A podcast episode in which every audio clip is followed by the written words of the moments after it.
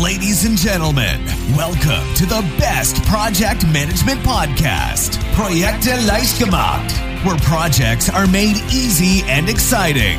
Let's get started.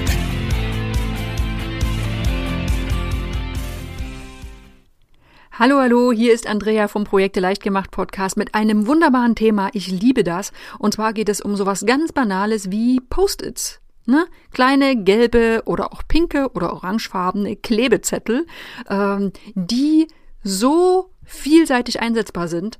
Ich habe 19 tolle Anwendungsmöglichkeiten, wie du Post-its in deinem Projekt einsetzen kannst. Und ich bin davon überzeugt, dass du bestimmt noch nicht alle ausprobiert hast.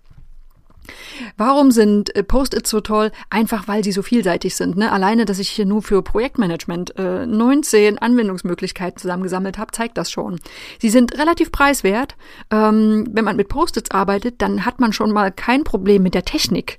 Ähm, ne? Wie bediene ich jetzt irgendein Software-Tool? Äh, wie funktioniert das jetzt wieder? Oder warum funktioniert auch mal was wieder nicht? Ein Post-it kann jeder bedienen. Da hat man vielleicht maximal noch das Problem, dass gerade die Mine vom Kugelschreiber alle ist. Aber das Problem lässt sich lösen. Nächster Vorteil, sie sind einfach so leicht einsetzbar. Ne? Es gibt keine Lernkurve. Also ich meine, etwas auf so einen Zettel schreiben kann wirklich jeder. Einer der wichtigsten Vorteile von Post-its im Vergleich zu zum Beispiel, ähm, ich schreibe an ein Whiteboard oder ich schreibe auf ein Blatt Papier, äh, sie können umsortiert werden. Und wenn ich nachher auf die einzelnen Methoden komme zu den Post-its, wirst du sehen, dass das sehr sinnvoll ist, die umzusortieren. Ne? Einfach abreißen und an einer anderen Stelle wieder rankleben. Ich habe noch einen schönen Vorteil, ähm, nämlich dass Post-its einfach die Zusammenarbeit im Team fördern können.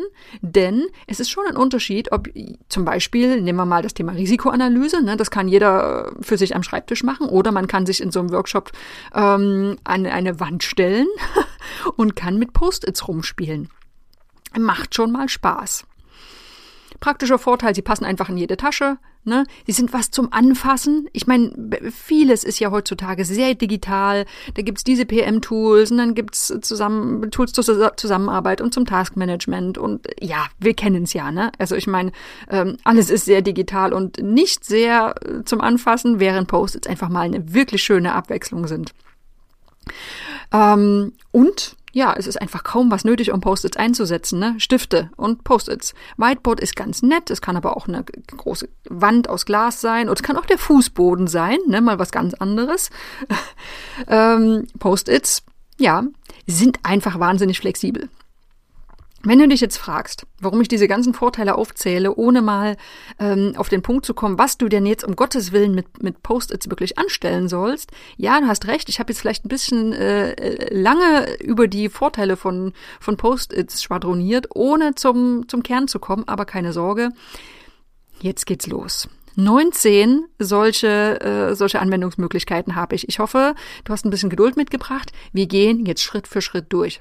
Erste Möglichkeit ist ein Brainstorming. Ne? Das ist ein echter Klassiker. Also wenn irgendwo Ideen gesucht werden, Lösungen benötigt werden. So, dann kann man natürlich Ideen an ein Whiteboard schreiben und dann umsortieren, ja, da geht's nämlich schon los. Ne? Ähm, für einen Brainstorming ist es echt gut, flexibel zu sein. Das kann man natürlich Karten nehmen, die man an so eine Korkwand ran, ran in so eine Pinnwand ranpappt. Ähm, aber Post-its sind einfach deutlich leichter äh, verfügbar. Ne? Also, wie kann ein Brainstorming durchgeführt werden? Jeder schreibt äh, die Ideen auf die Klebezettel und dann können sie angeheftet werden an eine Wand und dann umsortiert werden, je nachdem, wie das Brainstorming verläuft. So, Tipp hier, möglichst große Post-its verwenden. Ne? Gut ist, wenn mehrere Worte, gern auch zwei- oder dreizeilig, von dicken Stiften Platz haben. So große Post-its gibt's. Ne? Wenn, wenn du so ganz kleine Klebezettel benutzt, äh, die mit Kugelschreiber beschrieben sind, dann ist es wirklich schwierig im Team, ähm, das so hinzubekommen, dass es auch für alle lesbar ist. Zweiter Tipp, wenn Ideen sich doppeln, das ist ja ein Brainstorming absolut erlaubt und auch äh, durchaus üblich, dann können, können die Zettel einfach übereinander geklebt werden. Ne? Ist ja manchmal so ein bisschen schade, wenn jemand eine tolle Idee hat und dann wird ausgerechnet seine Karte einfach zur Seite gelegt. Ne? Hier können wir bei den Post-its einfach die Zettel übereinander kleben. Zweite Möglichkeit, Post-its anzuwenden, sind Fluss- oder Ablaufdiagramme. Ne? Also gerade ganz zu Beginn der Projektplanung, wenn man so überlegt, okay, was muss denn wann gemacht werden? Ähm, was haben wir denn für einen Prozess im Projekt? Oder wie sollen Änderungsanträge ablaufen? Oder wie sollen Risikomonitoring ablaufen? Also verschiedene Prozesse im Projekt, die es gibt. Dann kann man mit Post-its einfach diese Prozesse visualisieren und speziell in der Phase, wo man noch überlegt, wie es denn genau laufen soll, kann die Reihenfolge der Post-its eben sehr schön äh, geändert werden regelmäßig. Dritte Anwendungsmöglichkeit ist ein Projektstrukturplan. Ähm, ist ja fast, also ist so naheliegend. Also Stru Projektstrukturplan zu erstellen am Anfang, besonders im Team, ist gar nicht so leicht. Äh, Nochmal als Erinnerung, also so ein Projektstrukturplan ist eine Baumstruktur, wo der gesamte Projektinhalt dargestellt wird. Ne? Oben das Projekt, unterteilt in Teilprojekte und unter jedem Teilprojekt dann die verschiedenen Arbeitspakete, also alle Projektinhalte. Und idealerweise werden diese PSPs, Projektstrukturpläne, im Team erarbeitet, um sicherzustellen, dass kein Arbeitspaket vergessen wird.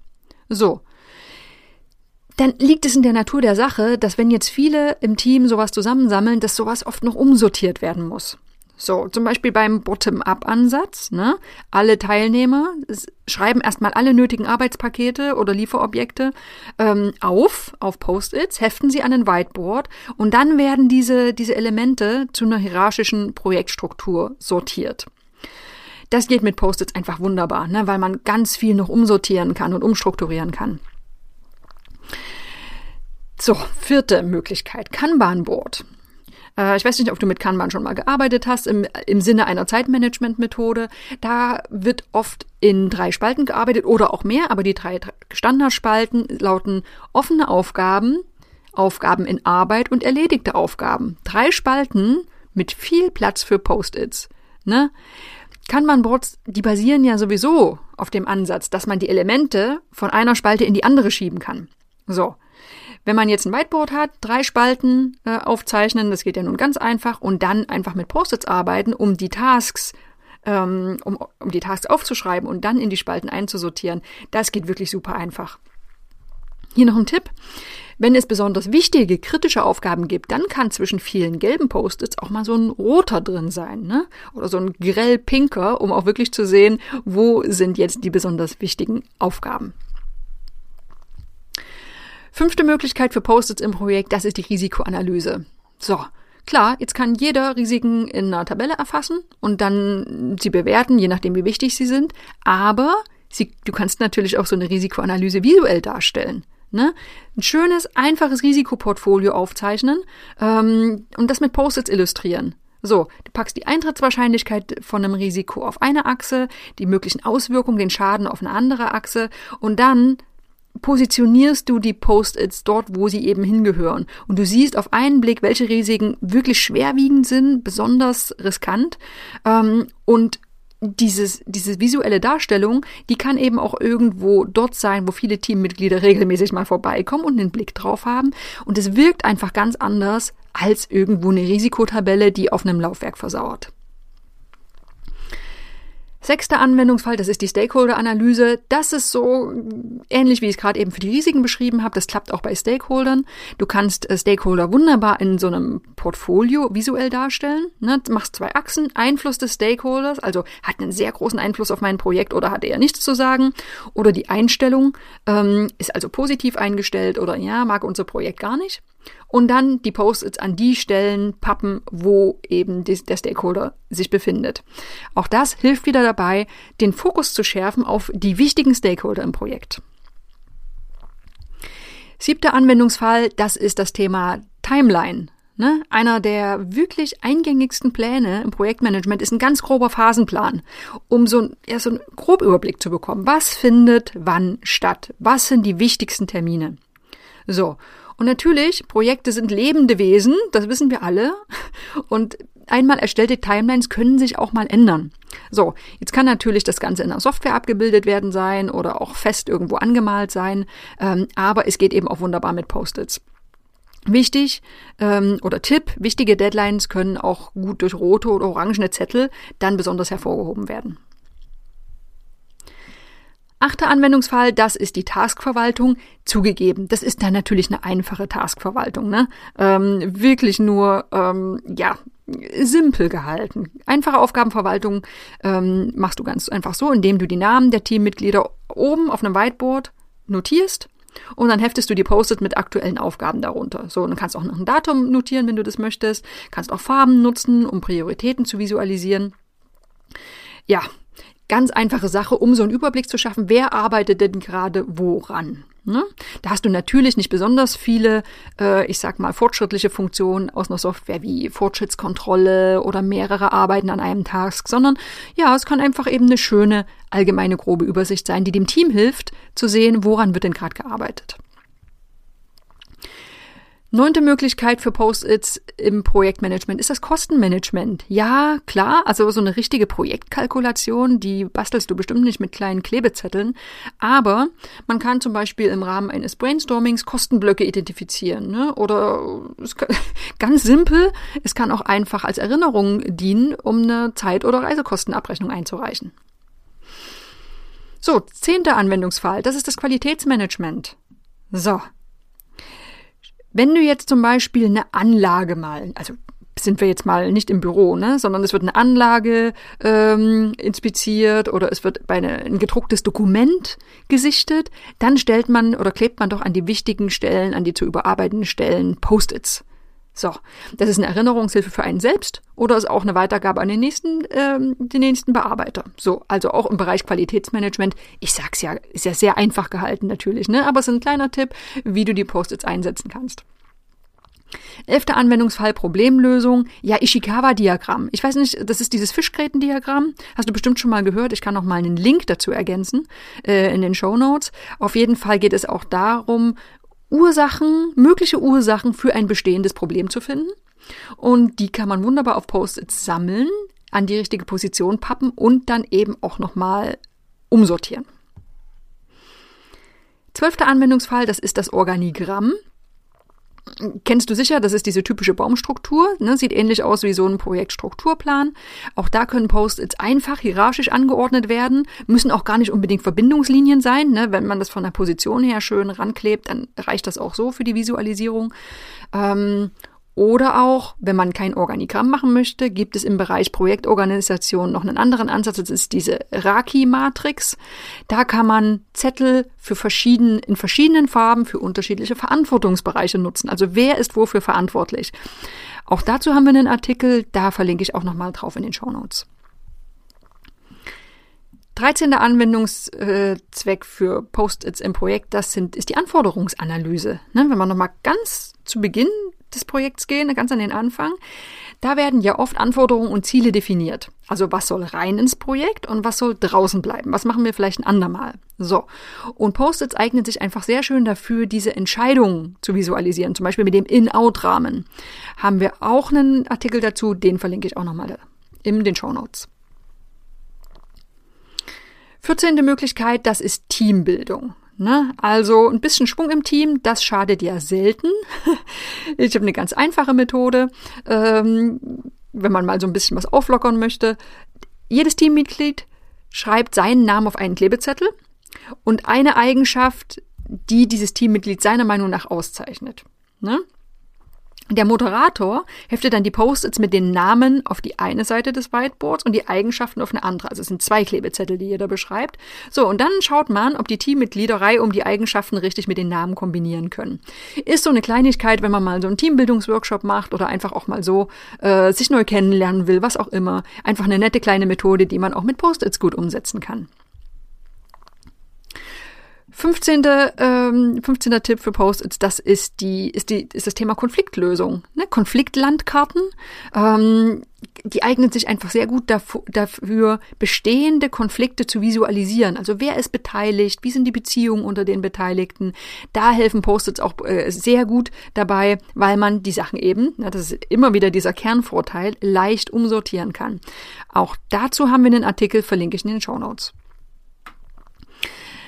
16. Anwendungszweck, das sind Pro- und Kontralisten. Ganz simpel, klar, zwei Spalten, ganz viele Argumente und äh, Post-its kannst du natürlich in die eine äh, Spalte schieben, ähm, wenn du plötzlich feststellst, dass etwas doch ein, äh, ähm, ein negativer Punkt war, ein Kontra, was du vorher als Pro einge, einge, eingruppiert hast. Ähm, egal, für alle Arten von Listen lassen sich einfach solche Sachen wunderbar verwenden, weil jedes Teammitglied vielleicht was aufschreibt und dann wird es einsortiert. 17. Anwendungszweck, das ist das Thema Kommunikation. Ne? Also das hat jetzt gar nichts nur mit Projekt zu tun, sondern ganz einfach. Kleine Nachricht, ne? Komm doch mal kurz bei mir vorbei, wenn du zurück am Schreibtisch bist. Ne? Kann man machen. Sicher, es gibt mittlerweile viele interne Chats, Messenger, was auch immer, mit denen man sowas macht, aber auch hier funktionieren die guten alten Klebezettel einfach wunderbar. Denn Großer Vorteil, es kann wirklich kaum jemand behaupten, so einen prominent platzierten Klebezettel übersehen zu haben. Ne? Elektronische Nachrichten gehen schon mal verloren, so ein Klebezettel, naja, da ist die Wahrscheinlichkeit geringer.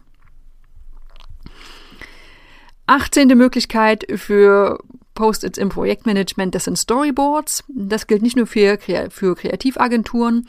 Storyboards helfen einfach dabei, Drehbücher oder auch Konzepte oder Ideen zu visualisieren. Ne? Also immer da, wo man versucht, Prozesse, Ideen grafisch darzustellen und da wieder der Kernvorteil von Post-its, man kann die ganzen Sachen, äh, die ganzen Einzelbestandteile leicht umsortieren und das hilft dabei, ähm, ja, einfach dynamisch an so einem Konzept zu arbeiten. Jetzt letzte Möglichkeit, Post-its im Projektmanagement anzuwenden. Ich vermute, es gibt noch viel mehr, aber für diese Episode ist es der letzte. Ja, es ist einfach ähm, unabhängig von Projekten das Thema Erinnerungen. Ne? Lass dich von einem Post-its an etwas erinnern. Ähm, Du kannst dir einen Post-it an deinen Bildschirm packen oder auf dein Telefon oder wo auch immer. Dieses Hey, noch ähm, Milch einkaufen. Ne? Muss ja auch nicht immer nur beruflich sein. Wichtig, Post-its wirken allerdings nur dann als Erinnerung, äh, wenn es nur einen Klebezettel gibt, nicht mehr als einen. Ne? Wenn du dir nämlich 20 Erinnerungen an deinen Bildschirm pappst, dann wirkt das Ganze nicht mehr wirklich gut. Ne? Dann ist wieder, ne? alles ist wichtig und man, man blendet es einfach nur noch aus. Ich fasse nochmal zusammen. Das waren jetzt 19 Möglichkeiten, wo du Post-its, Klebezettel im Projekt einsetzen kannst, in Brainstormings, Flussdiagrammen, Projektstrukturplan als Kanban-Board für eine Risikoanalyse oder Stakeholder-Analyse, als Timeline, eine einfache Taskverwaltung, für ein einfaches Kostenmanagement, Unterstützung beim Qualitätsmanagement, für Problemlösungsmethoden bei der Projektorganisation, bei der Anforderungsanalyse, als kleine Methode in Teambildungsworkshops, für Konfliktlösung, für Listen wie zum Beispiel Pro- und Kontralisten, in der Projektkommunikation, für Storyboards und andere Konzepte und als Erinnerung. Das ist eine ganze Menge. Und das soll erstmal irgendeine Projektmanagement-Software nachmachen. Ne? Also, das ist wirklich vielfältig. So, jetzt könnte ich wahrscheinlich noch eine ganze Stunde lang wirklich über äh, schwärmen über Klebezettel und deren Anwendung, aber sie haben natürlich auch Nachteile, wie alle. Ich meine, das kleine wirkt ja so, äh, das, das so ein klein bisschen wirkt das Thema Klebezettel ja oldschool, ne, so gar nicht digital, ist ja überhaupt nicht im Trend. Ähm, das ist für viele Einsatzgebiete ein absoluter Vorteil. Das ist dieses, was ich vorhin sagte. Das ist eben mal was zum Anfassen. Das ist ne, was Handfestes. Aber das bringt natürlich auch Nachteile mit sich. Ne? Für virtuelle Teams sind Post-its jetzt einfach mal nicht so gut geeignet. Ne? Es gibt Online-Tools, die lassen, die bilden diesen Zettelansatz digital ab, ist natürlich nicht das gleiche, aber auch da kann man bestimmte Methoden schön anwenden, indem man dann online ähm, in einem Meeting auch Zettel an bestimmte Stellen schiebt und viele der Analysen, die ich äh, hier heute, hier heute erwähnt habe, kann man auch online durchführen. Dann eben natürlich nicht mit den physischen Klebezetteln. Zweiter Nachteil, wenn man sehr große, komplexe Zusammenhänge darstellen will, dann werden viele Zettel schnell unübersichtlich. Gilt aber zugegeben für alle möglichen Tools. Ne? Also auch wenn du ein Software-Tool hast, ähm, nicht ganz einfach, aber vielleicht ja ist der, wiegt der Nachteil noch ein bisschen stärker, wenn man wirklich Zettel hat, die man an eine große Wand ranpappt. Weiterer Nachteil, klar, du kannst das schwer dokumentieren. Es gibt auch keine richtige Versionsgeschichte. Ne? Klar kannst du, wenn du jetzt einen langen Workshop hast und alles mit, mit Post-its äh, erarbeitest, regelmäßig abfotografieren, um auch Zwischenstände einfach ja zu konservieren. Aber es ist natürlich ein Kompromiss. Ne? Also Klar, diese Klebezettel-Geschichte, die eignet sich eher für, für, für kleine, für kleine Themen, für kleine Analysen, vielleicht auch für den ersten Schritt von einer komplexeren Analyse. So, und wenn du dann gern Post-its einsetzen willst, gibt es noch einen weiteren Nachteil, vor allem wenn du die mh, mm, dauerhaft gern an deiner Wand haben willst, an deiner Tür, wo auch immer. Ne? Wenn du jetzt zum Beispiel ein Whiteboard nutzt und äh, das hängt an einem Gang, wo viele Leute vorbeilaufen, dann kann es schon sein, dass so ein Klebezettel einfach mal schnell abgerissen wird. Ne? Ähm, ist jetzt vielleicht kein Drama, aber sollte man im Hinterkopf behalten, wenn man viel mit, mit Klebezetteln, Klebezetteln arbeitet. So. Ja. Puh, das war das Thema Post-its. Zusammengefasst, es gibt ein paar Nachteile, klar, aber du musst erstmal so ein vielseitiges Projektmanagement-Tool zu so einem günstigen Preis finden. Ne? Nicht so einfach. Also Klebezettel sind einfach eine super Möglichkeit, alle möglichen Aufgaben während eines gesamten Projekts zu visualisieren und zu strukturieren.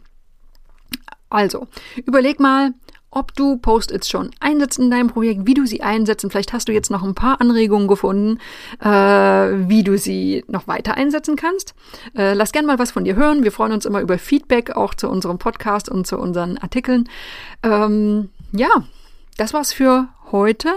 Wenn dir der Podcast gefällt, dann gib uns gerne eine positive Bewertung bei Apple Podcasts. Und ansonsten, ja, ich freue mich in der nächsten Woche, wenn du in der nächsten Woche wieder mit dabei bist. Bis dahin. This podcast is presented by ITTP, Virtual Education for Professionals. Learn all about project management, online, flexible, and of course, 100% auf Deutsch.